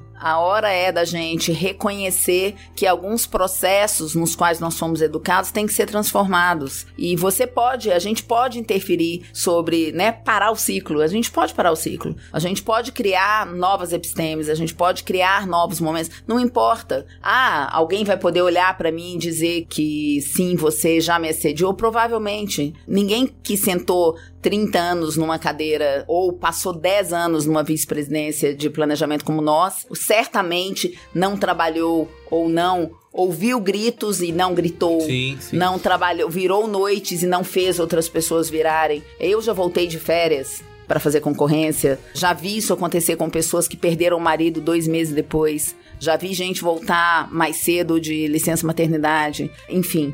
E a maior parte dos meus amigos, se abrir a bolsa na publicidade, tem no mínimo uma caixinha de Rivotril, no mínimo. Uhum. É uma coisa extremamente comum no mercado, é uma coisa banalizada É. dentro das agências, que é o consumo de antidepressivos e É. anti-ansiolíticos. Não De uma vou, maneira geral. Não vou saber falar a palavra. É isso mesmo, é isso. é isso. Então é eu acho que se chamar vulnerabilidade nesse momento, as empresas empresa se, né, se colocar um pouco numa posição de vulnerabilidade, nesse momento é necessário para que a gente aprenda. Eu acho importante também para os ouvintes que quiserem ouvir alguns dos relatos, existe um vídeo gravado pela grandíssima Clarice Abujanra, que inclusive fez isso completamente pro bono, produzido pela Dogs Can Fly, que é uma produtora que também Trabalhou voluntariamente. Trabalhou voluntariamente com alguns dos relatos. Esse hum. vídeo o Merigo vai disponibilizar para vocês em algum lugar. É, tá, a gente publicou Já também, tá, tá, tá no, B9. Tá no é, tá no post. Tá, pode botar também nesse. Eu vou uhum. botar todos os links da,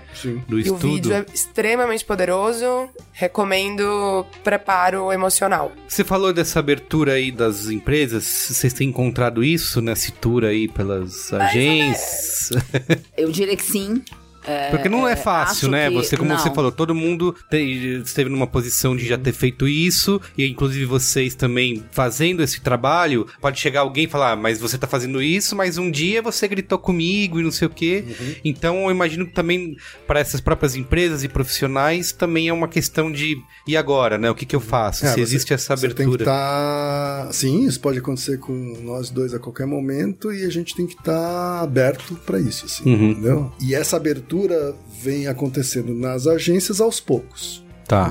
Aos é. poucos, é, agências importantes do mercado estão abrindo suas portas né, e nos convidando a a gente só vai onde a gente é convidado. Tá, sim. Tá? É, é, a gente se colocou à disposição, mas a gente só vai onde é convidado. Uhum. Né? E a gente tá. Aqui, em dezembro, a gente tá praticamente com a agenda cheia é. de reapresentações das pesquisas em grandes agências é, de publicidade de São Paulo. Assim, né? A gente também já fez apresentações na ABAP, que é a Associação Brasileira das Agências de Publicidade, né, no Encontro Nacional de ABAPs. Então, então ali tinham uhum. vários dirigentes de regionais da ABAP, uhum. que são é, sócios de agência também. A gente já fez também FENAPRO. na FENAPRO, na Federação uhum. Nacional, Nacional dos Profissionais de Propaganda, que um encontro, uma reunião nacional deles também. Né? E a gente continua fazendo essas articulações. Então, articulação com entidades e disponibilidade para reapresentar em agências. Uhum. Aí a gente entra numa outra questão, eu acho que é quando você trata de multinacionais, a maioria das multinacionais elas já têm processos de compliance, canais de linhas diretas, de hotlines de denúncia. Muitas delas já têm áreas de RH muito estruturadas. E aí a gente olha e se pergunta, né? Provavelmente a maior parte dos. A gente não, não, não era nossa intenção, nós não perguntamos para as pessoas nas agências que elas trabalhavam, mas a gente provavelmente falou, tem uma grande presença de pessoas que trabalham nas maiores agências de publicidade. Ah, se você pensar nisso, você fala, ok, então as agências já têm compliance, as agências já já têm canais de denúncia, é, canais de denúncia as pessoas, as agências já têm RH estruturado e as pessoas já chegam lá no primeiro dia e recebem aquele código de ética que fica em cima lá do, do uhum. é, que fica lá em cima da sua mesinha. Muito bem. Então por que que acontece? Uhum. Né? Acontece porque não é sobre isso. Não é sobre a existência de providências. É sobre a ausência de diálogo. E a ausência de entendimento é sobre o que acontece. Esse momento que a gente está vivendo, ele é muito complicado nesse aspecto. Porque, por exemplo, você vai ouvir você vai encontrar dois tipos de homens e mulheres lá fora. Um conjunto deles que vai falar, ok, eu entendo, eu já vivi, eu já passei, eu já vi no uhum. mínimo, né? Mesmo que você não tenha vivido o passado, você já viu. E entendo que precisa ser modificado. Eu reconheço a existência, eu tenho consciência. E um outro tipo que vai falar, então quer dizer que agora as pessoas não podem mais namorar nas agências? então quer dizer que agora, a partir de agora, eu não posso mais. Vou tomar providências contra o assédio. Eu não fico mais sozinho com a mulher numa sala, eu não convido mais, eu não dou mais carona. Sim. Eu não convido, eu não elogio ma nunca mais ninguém. Que não tem a, a, não então há um ele... reconhecimento de que ele está assediando. Não, Se ele... acha que ele, ele está dando tá abertura perseguido. para ser acusado ele está sendo de perseguido. Ele está sendo perseguido, ele está sendo injustiçado. Mas ontem eu tive uma discussão sobre essa com uma mulher inclusive, uhum. que falava comigo é, as relações, as discussões que vocês estão colocando, elas vão acabar com as relações. Nossa. Eu tenho muito medo da pessoa que não entende a diferença entre paquera e assédio, assim. Em que mundo esse ser humano vive, porque muitas vezes tratam, e acho que principalmente as mulheres, como se fosse só uma questão de da vontade delas de propositalmente interpretar algo negativamente. Hum. Como se as mulheres não tivessem bom senso, assim. E as mulheres têm bom senso. Elas sabem quando elas estão sendo pacaradas. Elas sabem quando elas estão sendo assediadas. Até porque esse assédio, ele é, na maioria das vezes, muito mais cru do que as pessoas imaginam. Eu, eu acho que é o contrário. Eu, eu acho que são os homens, na verdade, é que não sabem Exatamente. diferenciar paquera de De assédio. assédio, sim. Entendeu? A mulher sabe muito bem. Eu acho que os homens é que não sabem a medida que separa uma coisa da outra. assim, É. né? E aí acabam reagindo desse jeito troglodita, assim. Ah, tá, o mundo tá chato. Isso, né? exato. O mundo tá muito chato, porque agora eu não posso mais cantar as mulheres. É a ditadura do politicamente correto. Exatamente. Então, por isso que eu gosto de dar alguns exemplos, sabe? Que eu acho que facilitam alguns entendimentos. Primeiro, eu acho que é importante as pessoas pensarem que mal entendidos sempre podem acontecer. Nós somos humanos, portanto, nós vamos provavelmente continuar errando. E é, é isso mesmo. A gente vai, né? A gente vai passar pela vida assim. Onde é que mora o problema? No não aprendizado. Aí mora um problema real. Se você não aprende. Então, segundo, não é sobre você, é sobre o outro. Então, pra você pode parecer que não é nada. Pra você pode parecer divertido, mas o outro não acha. O outro se ofende, no outro dói, o outro se incomoda. Sendo sobre o outro, se incomoda o outro, não faça. Por mais que você ache que aquilo é alguma coisa que seja normal. Segundo, mão na perna, mão na vagina, mão no peito, mão na bunda. Tem que explicar isso. É assédio. Mão É- na vagina é estupro. É, inclusive. É algo, Será, gente, né? Vamos, peraí. né? Será que ela não eu acho entendeu que errado? vocês estão exagerando. Será o que mundo ela- está muito né? chato. Será que ela não entendeu errado? Ninguém entende errado uma puxada pela cintura, Sim. saca? O corpo da mulher pertence à mulher. Portanto, não toque o corpo de uma mulher sem ser autorizado ou sem que ela te dê algum sinal de que pra ela está tudo bem. Eu já vi em agência pegada no cabelo. E a menina levantou na hora. Eu falei, nossa, agora vai. Você nunca mais faça isso. Vai detonar o cara. O mais comum é a massagenzinha. Massagenzinha. Massagenzinha. Assim. Chega por trás, assim, É, fica e a lá. mão ainda dá uma descidinha, assim, um Hum, pouquinho pra frente. sei. Ela não, não fica só no ombro, assim. Dá uma. É, Dá uma... é lógico, você pode, um amigo seu que você autorizou vai te fazer uma massagem no pescoço, perfeitamente. Você autorizou, é uma pessoa que você conhece e pra quem você deu esse tipo de intimidade. Agora, o contrário também vale na relação das mulheres com, Agora, com o cara, é, os homens. o cara é seu chefe. Isso. E chega com E não tem nenhuma intimidade com você. E o cara vem com massagenzinha. Aham. Faça-me o favor. Ou o né? cara diz frases como senta aqui. Chupa vamos meu com- pau. Nossa. Joguei. Não sei se pode falar palavrão no Braincast. Deve. Mas mais, em mais, muito Será mais que de um isso relato. é, hein? Vamos pensar. É, Então, eu acho que não, não existem, para algumas coisas, não existem dúvidas. Acho que. E elas estão acontecendo, essas histórias não foram inventadas, essas histórias foram contadas pelas pessoas. Então, você virar, é como a questão do assédio moral, você virar para uma, uma menina que você sabe que é homossexual e falar com ela, você não está com. Você é chefe, e falar com ela, você não sente falta de chupar um pau. Não, não se faz isso, não existe dúvida Mas o cara isso. que falou isso provavelmente achou que tava uma brincadeirinha. Isso, é. é, Então, é. isso É, não, assim? então isso não é brincadeira. É, não, não, não- em, em que mundo isso é brincadeira? Então perdemos o humor porque é, não, e complementando com a frase quando você cansar dessa brincadeirinha, que é o relacionamento dela com outra mulher, você me procura que eu vou dar um jeito em você? Como assim? Isso, isso não.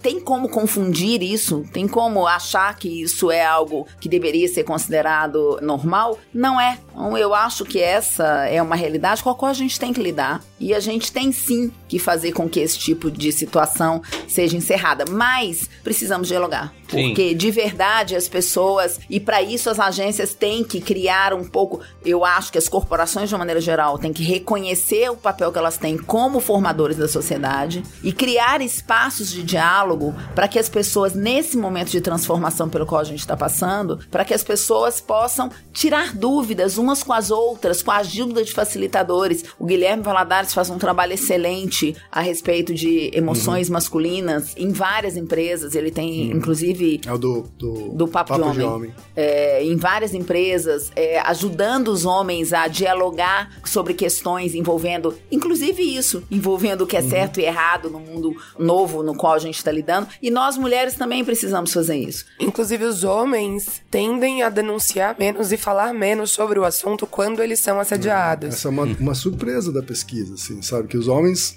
eles se sentem ainda menos à vontade do que as mulheres Pra falar. pra denunciar sobre o É, assunto. homens E a- não falam muito sobre sentimento, né? Essa pesquisa do. Essa, um, um, chame um dia o Guilherme para falar sobre a pesquisa que foi feita para a ONU com os Sobre homens. é. Eu acho que é importante 10 mil ressaltar homens. Que existe um funil de denúncia, assim, né, nesse processo, entre as pessoas serem assediadas e haver uma providência. E o que a gente vê hoje é que 87%, se eu não me engano, dos entrevistados dizem que não trabalham em um lugar que tem canais de denúncia ou orientação. Uhum.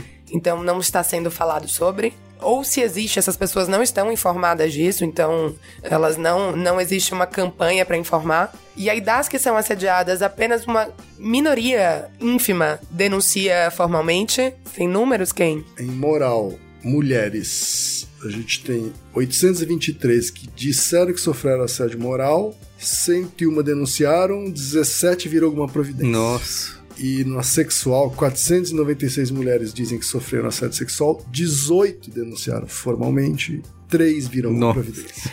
E no assédio moral, das que viram providências, em dois casos foram as mulheres que foram demitidas, tá? Importante ressaltar. Inclusive, com as mudanças da lei trabalhista agora, elas são até preocupantes nesse sentido, porque agora, se uma pessoa é, processa a empresa, incluindo processos por assédio, e essa pessoa perde, ela tem que pagar, Pagar. a empresa, que era uma coisa que não existia antes. É Sim. uma mudança recente da lei e que tende, de uma maneira geral, é para coibir processos vazios, que a gente sabe que existiam muito no Brasil. Você saiu de qualquer lugar, você processa em algumas categorias, não é como em agência. Mas, por outro lado, você tá criando agora uma maneira das pessoas ainda terem um pouco mais de medo. barreira Medo, ainda lógico, maior, vai é. ter que. Eu vi uma notícia hoje aí de que é uma funcionária foi obrigada a pagar, acho que 65 mil reais pra Uhum. empresa. Funcionária de um banco. De um banco, isso. Pra não dizer que só tem notícia ruim, Isso, exatamente. Era esse tem meu uma ponto. notícia boa, que é assim, que quando a gente foi cruzar, fazer alguns cruzamentos, na verdade, a gente percebeu uma notícia positiva, assim, que é, são poucas as empresas que dão orientação específica sobre assédio para os seus funcionários, tá? Mas, quando a gente compara as empresas que dão orientação versus as empresas que não dão orientação, a gente vê uma bela diferença de, de casos de afirmação de assédio moral ou sexual Frequentes. né, frequentes, né? Ou seja, as que não dão orientação tem 33% de pessoas afirmando que sofreram assédio moral ou sexual frequentes.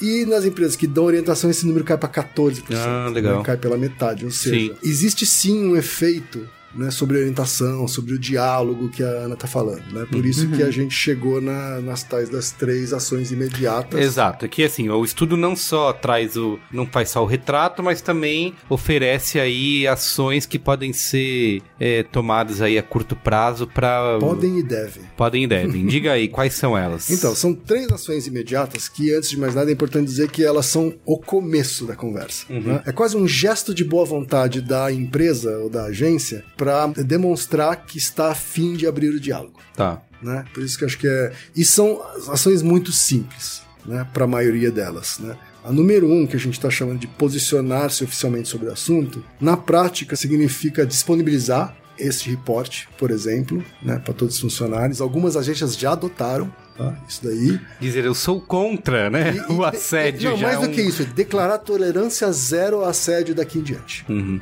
Tá? Acho que é é mais do que isso, assim, né? Declarar tolerância zero de assédio, assédio daqui em diante, isso é, algumas agências já estão adotando, já adotaram, tá? E a gente está numa campanha aqui para fazer com que mais agências abracem essa ação. A segunda ação, que é sobre canais de canais de, de orientação e denúncia, né? Ou seja, uma recomendação de que as agências, sobretudo aquelas que já têm canais de denúncia, explicitem esse canal Sim. né? Porque muitos funcionários simplesmente não Nem sabem sabe. que esse canal existe e qual é. E não é fácil de encontrar, né? Então, assim, é mais fácil de encontrar folheto de pizzaria É, lógico. pra pedir comida pra quando fica trabalhando de madrugada Sim.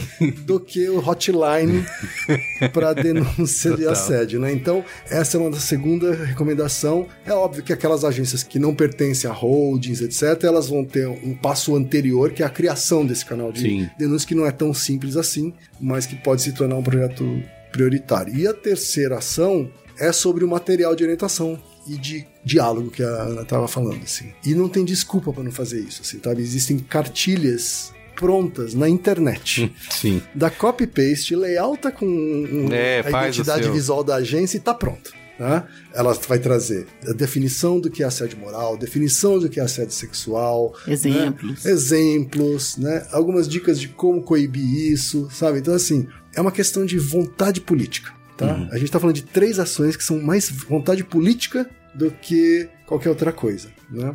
Mas, não- obviamente, que não, não acaba aí. É- Isso é o começo, né? mas é um bom começo. É um bom começo. assim. E essa tem sido a nossa, o nosso esforço também. agora. E a partir disso, criar um ambiente que as pessoas se sintam um pouco mais confortáveis para denunciar. Porque a gente, a gente vê nos resultados que um- o primeiro gargalo ali é exatamente da denúncia. As pessoas simplesmente não denunciam. Sim. Tudo bem que as providências são pequenas a partir do momento que elas denunciam, mas o simples aumento das denúncias já traria alguns resultados mais significativos e colabora inclusive para a criação do diálogo. Muito bom. Pra gente encerrar, eu queria perguntar, assim, quais são os próximos passos que vocês imaginam, assim, sei lá, repetir? Tem um período de tempo pra re- se repetir essa pesquisa e ver se os números se alteram? Ou só esses resultados aí nesse de- na- no sentido de aumento de denúncia já é um grande resultado? Enfim, o que, que vocês imaginam que pode ser um segundo passo aí nesse... A gente já pensou várias coisas. a gente já pensou várias coisas. Eu acho que a gente ainda tá. Tem muita coisa sobre o primeiro passo que Sim. precisa ser feita, porque o primeiro passo foi fazer a pesquisa e promover um engajamento a respeito do tema, partindo das lideranças. Esse foi o nosso local de trabalho. né? Como eu disse anteriormente, o nosso objetivo, a gente, obviamente, que pode acontecer algo completamente diferente que nós não temos controle sobre isso, mas o nosso lugar o nosso objetivo, nosso lugar de fala Sobretudo foi do grupo de planejamento. né? sobretudo o grupo de planejamento, ele está relacionado a mostrar a realidade, ou seja, nós acreditamos que os números têm o poder de revelar uma realidade e a gente não pode mudar o que a gente não vê, portanto, a partir do momento que nós estamos vendo, nós podemos provocar uma mudança. Então, primeiro passo, mostrar a realidade e promover um engajamento sobre a existência desse dado, a existência dessa realidade. Nós ainda estamos nesse momento, é, porque nós adoraríamos ter, ter visto é, mais fortemente a manifestação dos presidentes de associações e mais publicamente, digamos assim, né? E de agências. É, e de né? agências, mas mesmo isso não tendo acontecido com essa força, aconteceu. Tanto Sim. que nós já fomos, já, essa, E a até o gente final. precisa, acho que até eh, vale a pena mencionar as agências que já tomaram a frente da adoção dessas medidas. né? Uhum. Eu, eu peço desculpas se eu deixar alguma de fora neste momento, mas até agora a gente já teve a adesão às ações da FBIS, da Dentsu, a Aegis Group, né? Na verdade, o Ah, grupo é. Dan. Dan, Grupo né? Dan. Dentsu e McGarry Boeing. É, o Abel, inclusive, ele fez uma apresentação para todas as empresas do grupo. Uhum. E agora a gente tem também agendadas já apresentações na África, na DPZIT, na Publicis, Na RGA na RGA, na Tracy Lock e na Bullet. e na Bullet. Tá? Muito então bem. são as agências que já manifestaram interesse, já agendamos as representações, né? Uhum. É, e por isso eu gostaria de mencioná-las aqui. É, nessas, em algumas dessas agências, o interesse não foi nem só porque para que a gente apresentasse, mas também os gestores querem conversar com a gente sobre essa experiência e sobre ah, como é que a gente está vendo o que pode ser feito daqui para frente. Então, esse é o momento da adesão, esse é, o momento do engajamento. E é um momento grupo de planejamento, assim, né? Que assim, É. que diz respeito a um momento em que todos nós trabalhamos voluntariamente, assim, né? Nem eu, nem a Ana, nem a Lara e nem todos os outros envolvidos receberam um centavo por isso, assim, Uhum. tá? A gente foi um trabalho 100% voluntário. O, objetivo principal do grupo de planejamento era esse primeiro passo, realizar a pesquisa, promover esse engajamento que a Ana está falando, né? A partir de agora, vão entrar outros atores. Então vão entrar escritórios de advocacia, escritórios especializados em compliance, aí são prestadores de serviço. Uhum. Eu, pessoalmente, vou continuar nessa causa, né, independente do, do grupo de planejamento que eu faço parte, né? É, eu vou continuar é, particularmente nós que estamos aqui nessa mesa, é. estamos envolvidos com esse assunto, até acho que inclusive pelo com intenção contínua. Com né? intenção contínua, assim, o que a gente espera que aconteça agora é que a gente é, que a pauta ganhe vida própria. A gente acha que a gente precisa criar um grupo independente que passe a falar sobre esse assunto uhum. e a discutir a criação de uma certificação. Uhum. É, Porque o grupo de planejamento é... tem outras prioridades, né? Sim, lógico. Eu acho que foi fundamental que o grupo de planejamento abraçasse essa causa e desse relevância e autoridade institucional para ela, mas eu como até como ex-presidente do grupo de planejamento, sei que existem outras prioridades Sim. do grupo de planejamento, né? Então, mas acho que ela tomou uma um tamanho, né, Ana? É, essa, é que ela toma vida própria. Eu acho que a gente não pode deixar esse assunto morrer. Sim. Portanto, eu acho que a gente precisa se organizar num grupo. Tem várias pessoas, a própria Renata Lodge, que mandou uhum. uma mensagem é, disponibilizando ela e mais outras pessoas ligadas a ela para fazer parte de um grupo independente que desse sequência a esse assunto, que começasse a discutir certificação, que começasse a promover mais debates, mais encontros. Ou seja, o assunto não pode morrer lógico. de alguma maneira. E é lógico, sim, é, é necessário que haja mais uma versão dessa pesquisa. Eu, particularmente, acho que que seria muito interessante se a BAP, junto com a própria Qualibest, que fez a pesquisa de São Paulo, e apoiada pelas agências de todo o país, realizassem um estudo nacional Uhum. Para a gente poder dimensionar esse número no, no, Brasil inteiro. Inclusive, quem sabe, talvez com uma, um outro tipo de amostra, quem sabe com. Porque com dinheiro, com mais tempo, com. né? Com mais energia, talvez, se pudesse, inclusive corrigir eventuais problemas que a gente tem aprendido com eles na realização desse primeiro projeto, é, que foi feito, como a gente disse o tempo inteiro, por pessoas que disponibilizaram voluntariamente sua capacidade, seu tempo, seus esforços, suas ferramentas, seus uhum. mecanismos. É, foi muita gente. Então, eu acho que esse também seria um passo que seria muito importante. Eu acho que, inclusive, antes de pensar em repetir a pesquisa, a primeira questão é ampliar a pesquisa. É a gente Sim. conseguir não parar de falar só de São Paulo. Sim, a lógico. gente tem que falar do, tem do, outros do mercados, Brasil. Tem outros mercados. E, inclusive, a gente foi convidado para falar no capítulo Rio Grande do Sul, ainda não tem data, mas. Isso. E de Minas é, Gerais também. E de Minas Gerais, na, da BAP no Rio Grande do Sul e da BAP em Minas Gerais, para lideranças desses dois estados. Então, eu acho a pesquisa é uma ferramenta do, de trabalho nossa na publicidade. Uhum. Portanto, usar o que a gente sabe fazer para fazer coisas boas é sempre bom. Então a gente pode estar ampliando todo esse processo. A gente foi procurado por outras empresas, como quem colocou. A gente foi procurado por empresas de compliance. A gente foi procurado por empresa que cria hotlines. A gente foi procurado por grupos de advogados dizendo queremos ajudar. É, todo mundo quer ajudar a gente, ninguém, ninguém quer viver a, uhum. assim. Só que tem uma parte da história que precisa querer ser ajudada.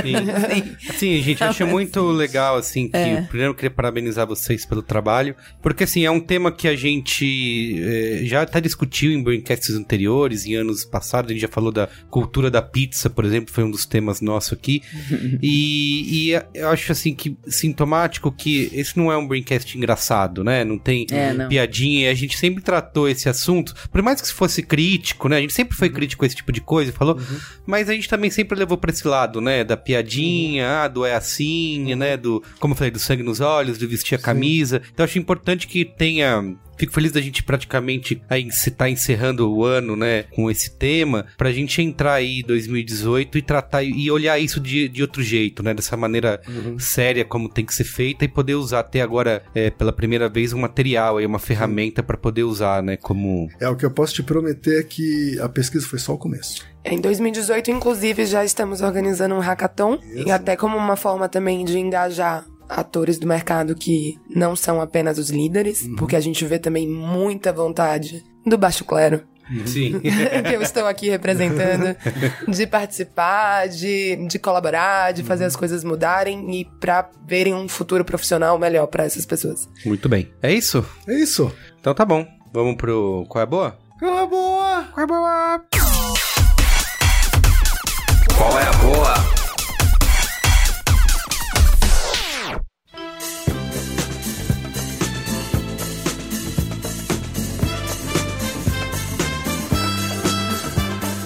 Vamos lá, qual é a boa? Quem quer começar? Começa você aí, Kim Pijoca. É, meu colega boa o de hoje é Semijabá, tá? Eu queria, na verdade, promover o trabalho da 3D Factory, que são uma, um estúdio de, de impressão 3D. Uhum. E eles já estão experimentando há bastante tempo e, e também já produzindo há bastante tempo. E eles têm capacidade hoje de imprimir 3D de qualquer coisa. Tá? então, eu queria, na verdade, é isso: promover a- os serviços deles, porque não são todos os estúdios que estão preparados, né? Que já experimentaram objetos mais complexos, assim. Então, se você tiver alguma demanda aí, você é um maker, você é um prototipeiro, ou mesmo você precisa de alguma solução muito específica, procura a rapaziada do 3D Factory. Legal. Só procurar eles no Google, Que vai aparecer. vai aparecer. Tá bom. Eu vou fazer o meu aqui também, rapidamente. Eu quero indicar, eu não tô lendo ainda, estou chegando quase na metade. É um livro que se chama Brasil, uma biografia, que é da Companhia das Letras, escrito pela Lilia Schwartz e pela Heloísa Starling. Por que que aconteceu, né? A gente tem vivido aí nos últimos tempos, não sei se você sabe, Kim Fujioka. O Brasil, né? De- de- entrou Ah, no modo Brasil. aleatório. e eu, na, na escola, nunca me interessei muito por história do Brasil, né? Eu sempre gostei mais de história do mundo, grandes guerras, foi o que mais eh, me, me interessou. Li mais livros, vi mais filmes e documentários sobre isso. História do Brasil eu sempre deixei meio de lado. E aí, com tudo isso que aconteceu no Brasil, eu queria acompanhar, né, um. um Antes, durante e depois, pra saber como a gente chegou até onde a gente chegou. E aí fui pesquisar e descobri esse livro aí, Brasil, uma biografia. E é legal porque elas fazem uma uma documentação aí sobre o Brasil desde 1500, né, desde o descobrimento, para com um texto que é super acessível e eu acho que é legal que não é um livro de história, né, que, que faz de ordem cronológica e tal. Elas escrevem de uma maneira narrativa, assim, né, como se o Brasil realmente fosse um personagem, né, por isso que chama uma biografia. E o, o que eu acho legal é que elas estão buscando, elas, inclusive tá isso logo no, no início, no prefácio, é de descobrir como que a gente chegou aí, a gente tem essa, elas chamam de uma construção falhada da nossa cidadania, né, essa, essa herança contraditória que a gente tem, isso que a gente chama, sei lá, o jeitinho brasileiro, né, isso que a gente acha que, por exemplo, acredita que nós somos um povo pacífico, né, todos esses clichês Isso. que a gente conhece como brasileiro, elas estão traçando esse caminho para tentar descobrir por que, que a gente é assim, né? Descobrir, é, traçar realmente através dessa história qual que é a identidade do brasileiro. E é, e é super legal porque, é, como eu falei, é um, é, um, é um jeito como uma narrativa, né? Como se o Brasil realmente fosse um personagem. Então é super gostoso de ler, divertido, é leve. Então é um livro gigante, sei lá, tem 800 páginas. Pô, eu já tava quase com vontade de ler. É, é bem é Mas grande. o Kindle tá aí pra isso, é Isso, mesmo? o Kindle ajuda, né? Ele passa um pouco pelos temas raízes do Brasil. Isso, passa. E, e que começa desde, como eu falei, desde 1500, assim, né? E vai contextualizando tudo isso pra tentar chegar nessa resposta, né? De por que que a gente... Essa identidade do brasileiro, por que que a gente vê dessa maneira? Por que que a gente fica aí repeti- falando essas coisas? Ah, por exemplo, político aqui é tudo corrupto, no Brasil não tem jeito. Síndrome aqui- de vira-lata. Isso, é. Aqui tudo tem um jeitinho, a corrupção, a gente sempre dá um jeito. Por que que é assim, né? Por que que é desse jeito? E elas vão contando as coisas, como que o Brasil se formou desde então, é, de por que que a gente é assim, de por que que a gente não é assado, né? É, eu- eu- não sem fazer o julgamento de certo ou errado, mas de realmente tentar trazer essa É descoberta. simples, se concordar comigo, tá certo. Isso, é. Então recomendo muito isso, uma, uma leitura aí de férias, tá? Como eu falei, é longo. Cara, já tô adorando o livro sem ter terminado, acho que é essencial, assim. Brasil, uma biografia, Sensacional. tá bom? Então vai lá. Ana ou Lara, quem vai? Eu tenho duas recomendações. Manda ver. Ou, A já chegou primeira- chegando, né? Ah, é. Eu cheguei aqui, eu não tinha nenhuma. Isso, agora já tem tenho duas. Se deixar, aumenta. A primeira é Baiana, uma. olha o estereótipo. A primeira é uma recomendação para as mulheres ouvintes, que é uma calcinha chamada Pentes. Olha, nunca tivemos. Uau, é um corrabo inédito aqui. Nunca tivemos uma recomendação de calcinha. É uma calcinha feita, por, inclusive por empreendedoras brasileiras, que é uma calcinha que você não precisa de absorvente. Então é uma calcinha Ah, que já falar tem isso. absorção. Pra quem mora em São Paulo, elas estão com a loja E é showroom. descartável, não é isso? Não é descartável. Descartável? Ah, essa é lavável. Essa É, é a lavável. Porque tem a descartável também. E aí, pra quem é de São Paulo, elas estão com loja showroom, inclusive na Oscar Freire, que você pode experimentar, entrar em contato. As calcinhas são, inclusive, muito bonitas. Não são, não é calçolão de só, são calcinhas bonitas. Não é bege. E é incrível. E assim, eu, eu comprei uma pra experimentar, gostei muito. E algumas pessoas que eu conheço também compraram, estão apaixonadas. E você ainda dá uma de mulher sustentável, né? Sim. Gera menos lixo. Então, Que legal. Como que é o nome? Pentes. Pentes. É, Pants. P-A-N-T-Y-S. P-A-N-T-Y-S. Pentes. Muito bom. É, é, ela, ela copia um pouco uma marca americana chamada Thinks. Que inclusive os modelos, assim, são muito parecidos, mas é o que temos aqui no Brasil e eu realmente recomendo, assim. É Muito bem. Impressionante. E a segunda recomendação não é algo novo, não é uma novidade. Preciso fazer um parêntese porque eu falo Reddit. Eu não sei se vocês falam Reddit, mas eu sou a brasileira, eu falo Reddit. Reddit.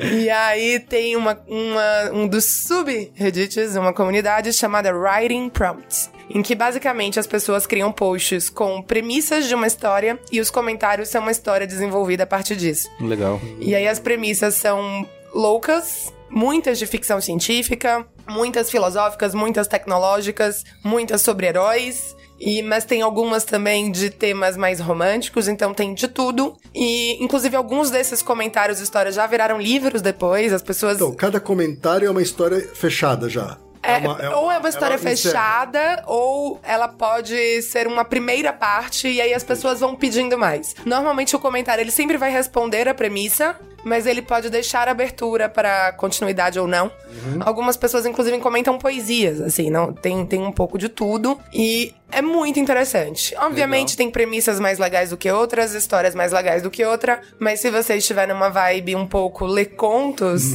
é, um, é um bom lugar para passar o tempo. E tem coisas muito legais. Que legal. Como que é Writing Prompt? Writing prompts, como se fosse de improviso, se eu não me engano, né? Ah, entendi. é, P-R-O-M-P-T-S. Ó, é P-R-O-M-P-T. É. Não tem nenhuma crônica fora de lugar, assim, lá, tipo uma crônica inadequada. Eu não, eu não entendi a piada, gente. uma- alguma crônica inadequada, assim. Não, a- a- tudo, tudo tá do direitinho, assim. e se tiver errado, a própria comunidade É, a com- já. Escrito por um Exatamente, a, co- a comunidade de lá é bem boa de filtro. Não tem, quem? Não tem. publicitário que Não problematiza a minha comunidade, quem? Nem dá palco pra pessoa que não merece. Fala nenhuma das duas coisas. Muito bem. Finaliza aí, Ana. Eu acho que a hora é de falar de política e eu lamentavelmente tenho visto grandes pessoas com muita com muito poder de voz no LinkedIn, em vários outros lugares, usando frases do tipo Estou feliz hoje porque passei 20 dias sem falar de política. Portanto, por favor, não passem nenhum único dia sem falar de política. A gente está à beira de ter motivos grandes para se arrepender. A gente já está vivendo isso quando você olha o que é o Congresso hoje. Tem um artigo ótimo no Eu País dessa semana que chama Boi, Bala e Bíblia, por causa da bancada, é, falando sobre alguns retrocessos em várias leis. A Lara mesma comentou aqui, a- mesmo comentou aqui há pouco sobre Na lei a lei trabalhista. Então a gente pode falar da lei do aborto, podemos falar da lei trabalhista, podemos falar ah, de vários retrocessos que estão sendo votados pelo Congresso e a responsabilidade sobre isso é nossa. Portanto, por favor, nem um dia sem, falar, de, política. Muito bom. É, procurem, por favor, o... quem tá achando que não está acontecendo lá, nada, eu recomendo a virada política, procurem aí no Google. É um monte de gente jovem é, de cabeça e de diferentes faixas etárias, mas a maioria bastante jovem de faixa etária também, que já está reunido há mais de alguns anos, vem crescendo pouco a pouco para discutir política sob uma outra perspectiva. E procurem um documentário que foi exibido também para mostrar que algo está acontecendo, porque muitas vezes a gente acha que não está acontecendo nada. Procurem um documentário chamado Política, Modo de Usar, que também foi feito por um grupo de pessoas bastante jovens que viajou a América Latina inteira durante alguns anos. Vale muito a pena falar com eles Legal. durante alguns anos. Entre eles, a, tá uma pessoa que eu gosto muito, que é a Beatriz Pedreira. E eles viajaram a América Latina inteira mostrando como a sociedade comum, a sociedade civil, está usando a tecnologia para poder criar soluções de participação política. Então, junte-se a essas pessoas, nenhum de nós está sozinho. Junte-se às pessoas que estão buscando alguma coisa. Por favor, não fique em silêncio. Por favor, não fique omisso nessa eleição que vai acontecer no Brasil aí no ano que vem, porque a essa omissão vai nos custar muito caro, ok? Muito bom. Incrível, gente. Obrigado. Valeu aí pela participação de vocês, parabéns pelo trabalho. É nóis. É nóis. É nóis. Feliz ano novo. Beijo. Tchau, tchau. Beijo. Tchau. Tchau, tchau.